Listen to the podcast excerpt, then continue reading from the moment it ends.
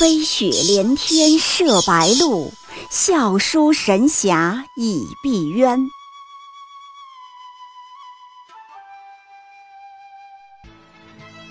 如果说古龙的小说像冰水，越喝越觉得心寒，写透了人情凉薄，那么金庸的小说就像烈酒，起初苦涩艰深，入口醇厚，回味无穷。喜马拉雅主播小昭在海边将陪您一起每天十分钟细细品读金庸，欢迎您的关注与订阅。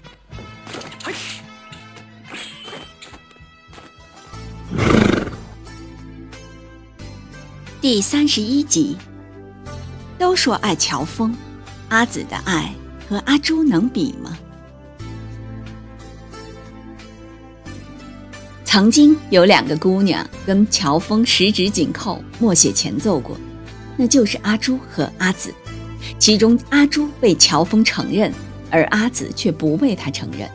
但事实上，他们都是乔峰一生最重要的旅伴和羁绊。阿朱和阿紫，你更喜欢谁呢？欢迎在评论区留下你的留言。两个女孩有很多地方相似，都年轻、机灵、美貌。我知道在读者群里，他们也各有各的拥趸。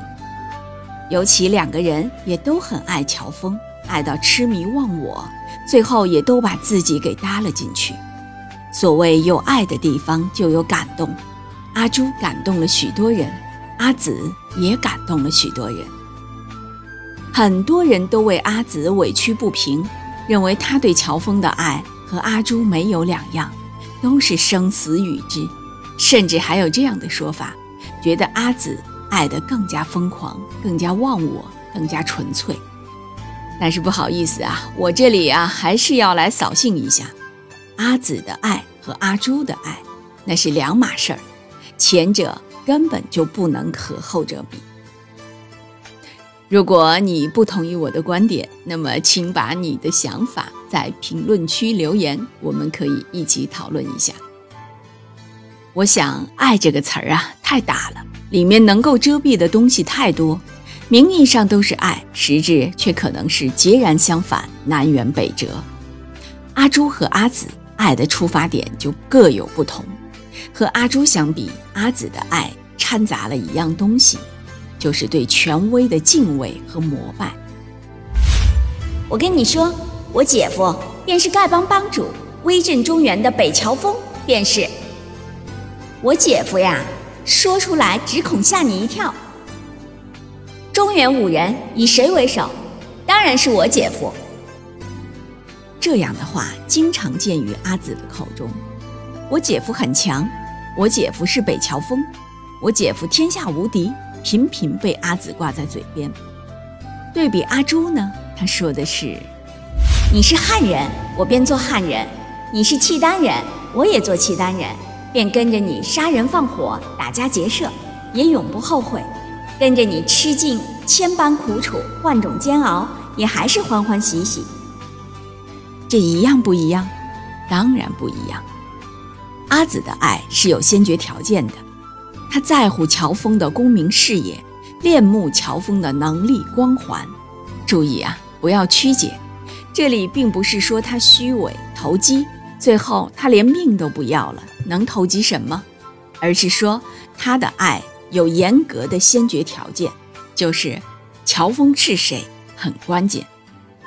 那一夜在小石桥上。暴雨之中，他震撼于乔峰痛失阿朱后的悲痛，爱上了乔峰的眼泪，这没错。但注意呀，那首先必须是巨人的眼泪。阿紫的爱，混杂了对绝对强者的顶礼崇拜，因为他从小被强横的师傅师兄虐大，已经虐出斯德哥尔摩综合症了。一边惧怕着那个恐怖的师门，一边却又在人格上离不开、抛不下，沾沾自喜。我有天下无敌的师傅，与有荣焉。他骨子里崇拜强者，歧视弱者，见到弱小的人就忍不住践踏之。为何他那么鄙视尤坦之？这就是原因。尤坦之进入他视野的时候，完全是弱者，就算后来再强大也没用。而乔峰是比天下无敌的师傅更加天下无敌的人，只有乔峰才能把他从斯德哥尔摩综合症里救出来，使其免于溺毙。之后你乔峰死也好，残也好，我都爱你。但你首先必须是一个让我折服的巨人，光环要足够。至于之后是否允许你暗淡，那是我的权利。阿朱和阿紫两个人也都聪明机智，阿朱善于易容，百变千换，为人也是古灵精怪。我们可能看多了电视剧的，总觉得她特温柔，其实她是一个特别古怪精灵的女孩。阿紫也是很机灵的，不消多说。表面上看去，似乎她和阿朱都是解语之花，都善解人意。他俩也都宣称自己可以帮助乔峰，让这个契丹汉子少被人骗。比如阿紫就说：“你要想什么事情，不如说给我听，我帮你想想。你这人太好，容易上人家的当。瞧我这么智能，有我在，你就可以少上别人的当了。”阿紫对乔峰是这么说的，他自己也是这么认为的。问题是他的聪明机智和姐姐阿朱一样吗？完全不一样。阿朱的机智是必助，他是真的替乔峰未雨绸缪、出谋划策，寻找大恶人、收集情报、分析线索。阿朱处处都在。一路上，乔峰脑子不够使了，阿朱可以替他琢磨。乔峰一旦偏激、钻牛角尖了，阿朱的理性会及时赶到。并不是说每一条计策和筹划都成功，人算不如天算的时候也有。但阿朱的慧智兰心、结语懂事都是真的，而阿紫呢，号称是可以防止乔峰上当的人呢。两人同行后，乔峰上谁的当最多，就是阿紫的当。自己假装窒息，突然发射毒针偷袭，让乔峰上当了。违背姐夫的嘱托，囚禁虐待尤坦之，乔峰上当了，最后给乔峰喂下毒酒，间接导致乔峰之死，更是一个天大的恶当。我要你的聪明机智有什么用呢？说你的爱和姐姐一样，请问哪里一样？阿紫的爱和阿朱是截然不同的，还有关键一点，不承担后果和责任，我只管去爱。但我不为这份爱的一切承担责任。姐妹俩都是乔峰生命中的旅伴，陪伴乔峰走过很漫长的路途。然而，一个是千里茫茫若梦，美好如梦；另一个却是莽苍踏雪行，奸恶险阻。你听听，回目都不同。阿朱爱乔峰的同时，也关心乔峰的使命、愿景和归宿。一路上，两个人同步同驱，互相遮蔽风雨。有阿朱在，给你的感觉是什么？就是放心，仿佛乔峰居家旅行，杀人灭口，你都更放心了。他明明那么柔弱，有时候却像是乔峰的铠甲。而换成了阿紫之后，你的感觉是什么？替乔峰揪紧了心。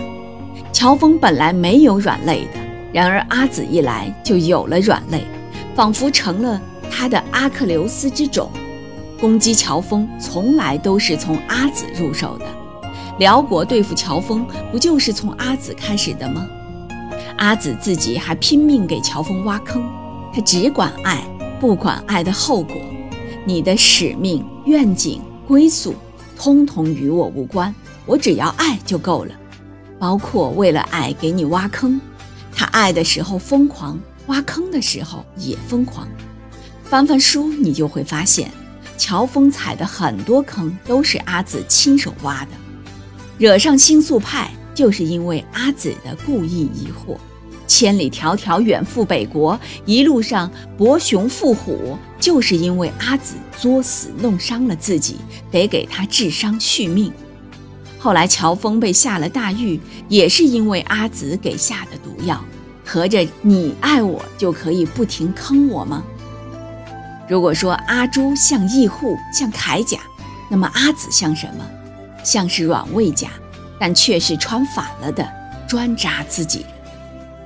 乔峰心里明白这一切。阿朱比你好一千倍，那是他说的。不光是人比你好一千倍，他爱我的方式也好一千倍。写乔峰和阿朱的老歌叫做《两望烟水里》。事实上，这题目不对。岁月流逝，从南到北，乔峰对阿朱的思念从未消除，与日俱增，从来没有两忘烟水里。为什么四海列国千秋万载只有一个阿朱？靓丽好看也就罢了，更难的是还聪明，善解人意，与你愿景一致。不管乔峰是顺境逆境，是按配缓行，还是远途千里，都像温柔的铠甲，绝不像阿紫的爱一样，成为你的软肋。事实上，大概每一个武侠迷都憧憬过这样的陪伴，而且越是经历了社会闯荡过一阵，就越觉得这种陪伴可贵。武侠小说都是假的，真实生活中真能有这样的陪伴吗？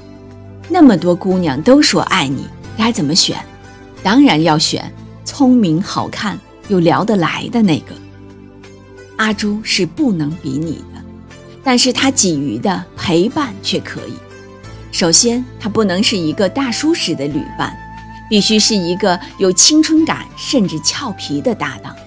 生活已经够磨人了，年轻谁也无法预料明天顺境还是逆境，连乔峰都不行，预料不到。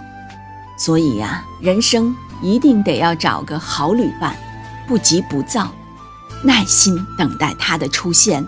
陪伴你，作为你温柔的铠甲。